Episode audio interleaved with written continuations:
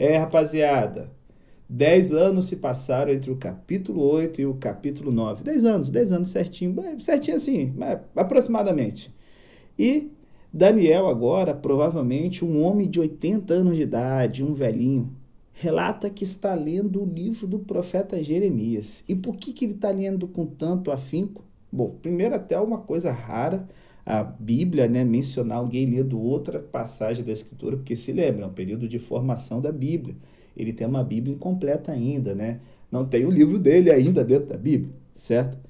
Mas Daniel, ele cresceu em Jerusalém, debaixo do ministério do profeta Jeremias, e ele deveria ter, quem sabe, o rolo do livro inteiro, ou ao menos uma porção dele, e ele lembra das mensagens de quando ele era adolescente, quando ele era criança, Jeremias pregando no templo que a cidade seria destruída, 70 anos viriam sobre a nação para que eles pudessem se arrepender no exílio e tal. E, quem sabe aí, relembrando as mensagens e lendo agora Jeremias 25, 1 a 13, ele percebe aqui que nessa passagem o profeta está confrontando seus compatriotas judeus por causa da idolatria contínua e o profeta então declara de modo específico que Deus os enviará para o cativeiro sob Nabucodonosor por 70 anos, depois dos quais a Babilônia enfim será derrotada.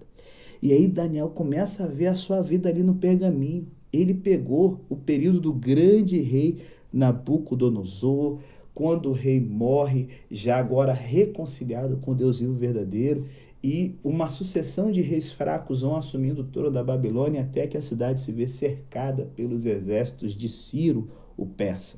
A cidade é conquistada e agora ele está vivendo no primeiro ano do reinado de Dario, o Medo, que era quem? Um tal de Gubaro, já um coroa de sessenta e tantos anos, que Ciro deixou governando eh, Babilônia enquanto ele continuou as suas campanhas militares contra o reino da Lídia, mais a oeste, onde hoje é a Turquia.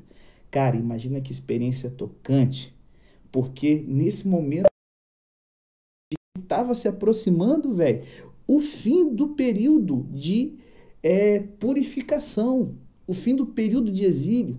Ele começa a olhar em retrospecto as décadas de cativeiro passadas com seu povo e ele começa a ver que a queda da Babilônia, cara, abriu o estágio para o segundo reino da estátua, para o segundo animal de Daniel 7, para o carneiro com dois chifres começar, sabe, a agir.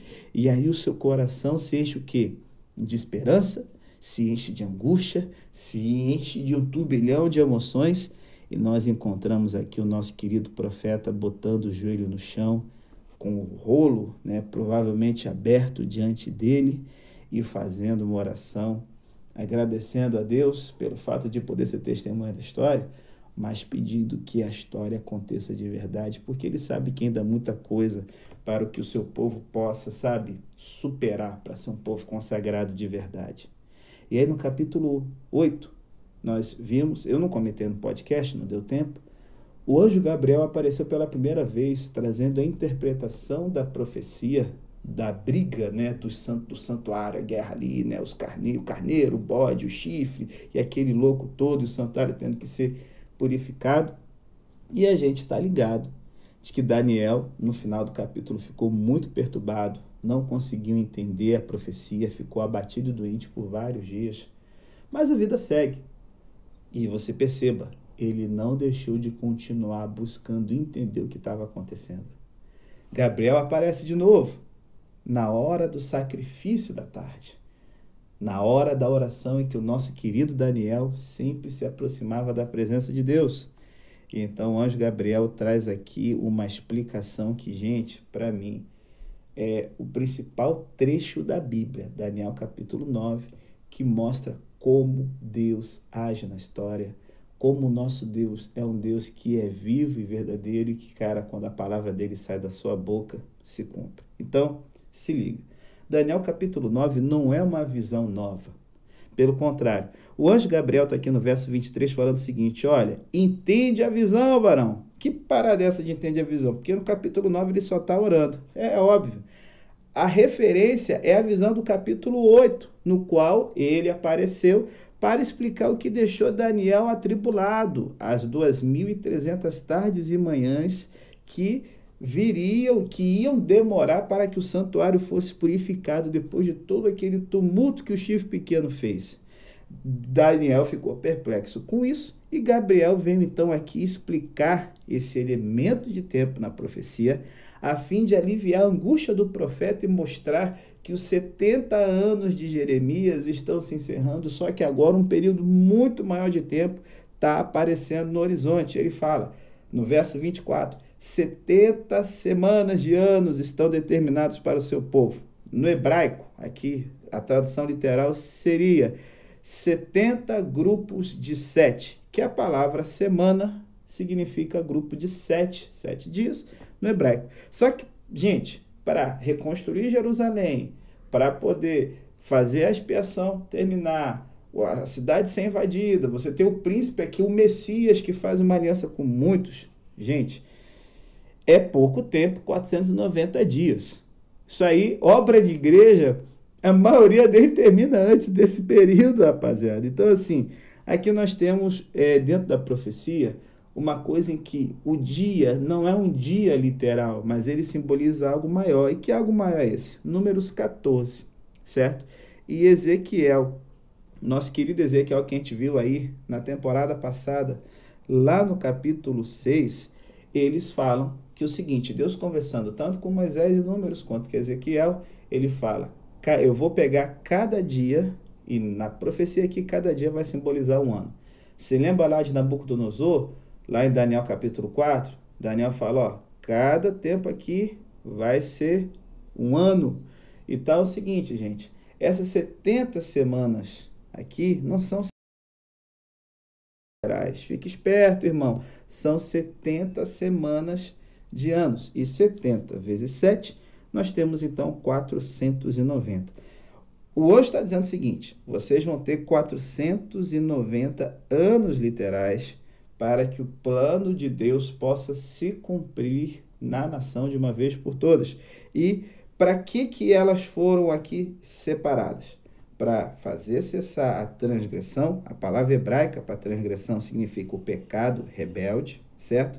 Então, aqueles defeitos morais que fizeram Judá ir para o exílio, eles teriam aí 490 anos para poder se ajustar, para poder deixar o pecado de uma vez por todas. E três males né, citados anteriormente aqui no livro, como a transgressão, o pecado e a iniquidade, eles seriam corrigidos pela obra do Messias, que ia trazer a justiça duradoura, o selamento, a confirmação da profecia e a unção aí do santo dos santos. Por quê? Eu comentei isso lá no Reset, no comentário do livro do profeta Ezequiel. O santuário, o segundo templo, eles não cumpriram a ordem de Deus dada pelo profeta Ezequiel. O tempo de Ezequiel é totalmente diferente do tempo que eles reconstroem. Então, esse tempo não foi marcado pela presença da nuvem divina na dedicação dele.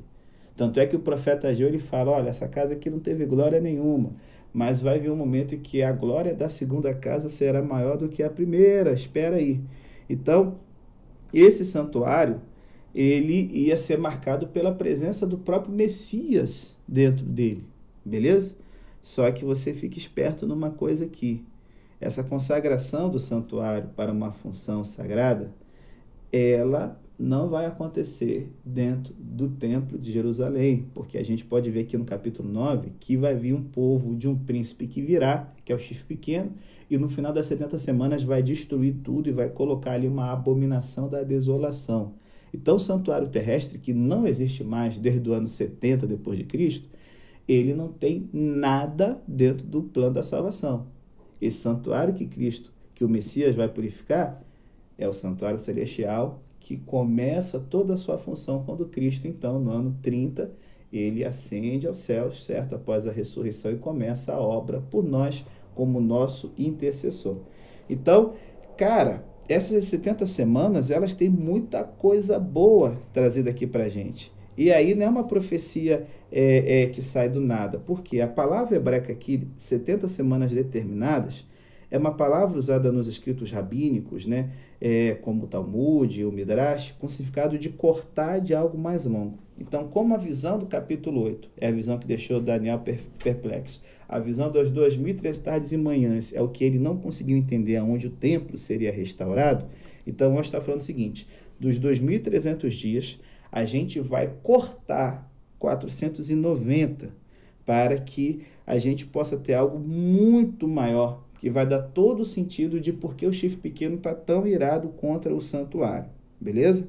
Então, esse determinado aqui, ele vai ser o ponto de partida dos 2.300 dias, as 2.300 tardes e manhãs. E quando seria esse ponto de partida?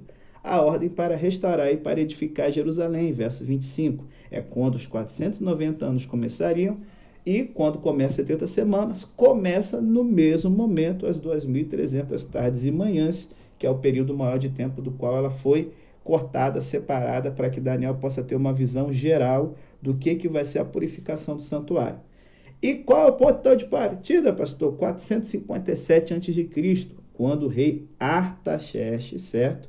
Brother de Esdras e Neemias, ele dá uma ordem para que Esdras volte para Jerusalém e reconstrua o templo, que era algo que o rei Ciro já havia liberado, e Daniel vivo pôde ver isso, mas a cidade permaneceu é, largada. E nosso querido sacerdote Esdras, ele vai com a missão de tornar Jerusalém é, a sede judicial e civil do povo judeu. Ele pode ter, é, é o momento que Jerusalém tem uma autonomia, em que ela pode ter leis, em que ela pode ter um status separado dentro do Império Persa. E Esdras começa a reconstrução dos muros, porém Sambalate, aquele povo ruim, ali Gessen, Tobias começam a tumultuar os samaritanos, os árabes, a tocar o louco na reconstrução e a obra para. Por isso aqui que o profeta fala o seguinte, olha, vocês vão ter aí dentro das 490 é, dos 490 anos, vocês vão ter aí 49 para poder reedificar Jerusalém, porque os tempos serão angustiosos. Esdras tem que parar a reconstrução, e aí nós vemos aí Neemias surgindo no horizonte, parceirão do rei Ataxés, ele chega para concluir o que Esdras e os outros exilados não haviam conseguido concluir, certo?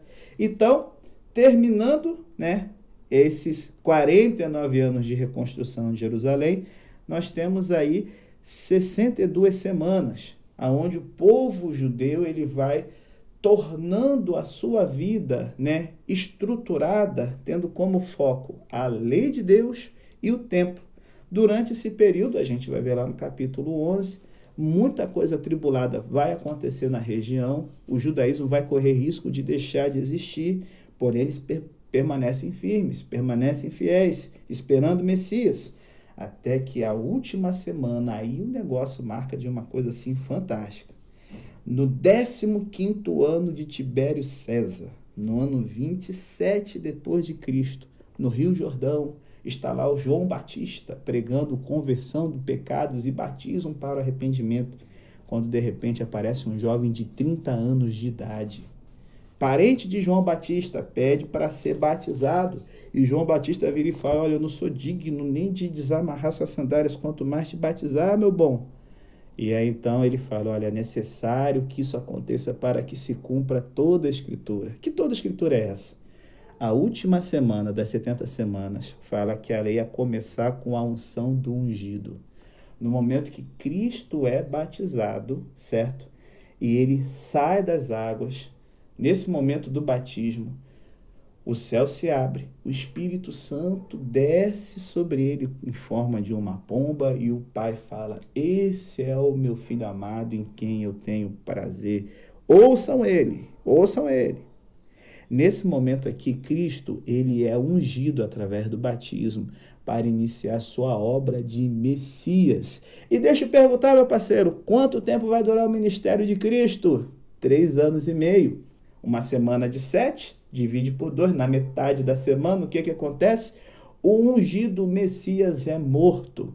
A palavra Messias significa alguém sobre o qual foi derramado o óleo consagrado, foi ungido para ser rei, sacerdote, para cumprir algo especial na história do povo de Deus. Profetas eram os ungidos, os reis, os sacerdotes, os líderes, e agora é a última e a principal etapa, meu irmão, do plano da salvação para o povo judeu. O Messias apareceu, três anos e meio de pregação, porém nós vemos aqui em Daniel 9 que infelizmente o povo não entendeu nada e no meio da semana o ungido será morto, será eliminado.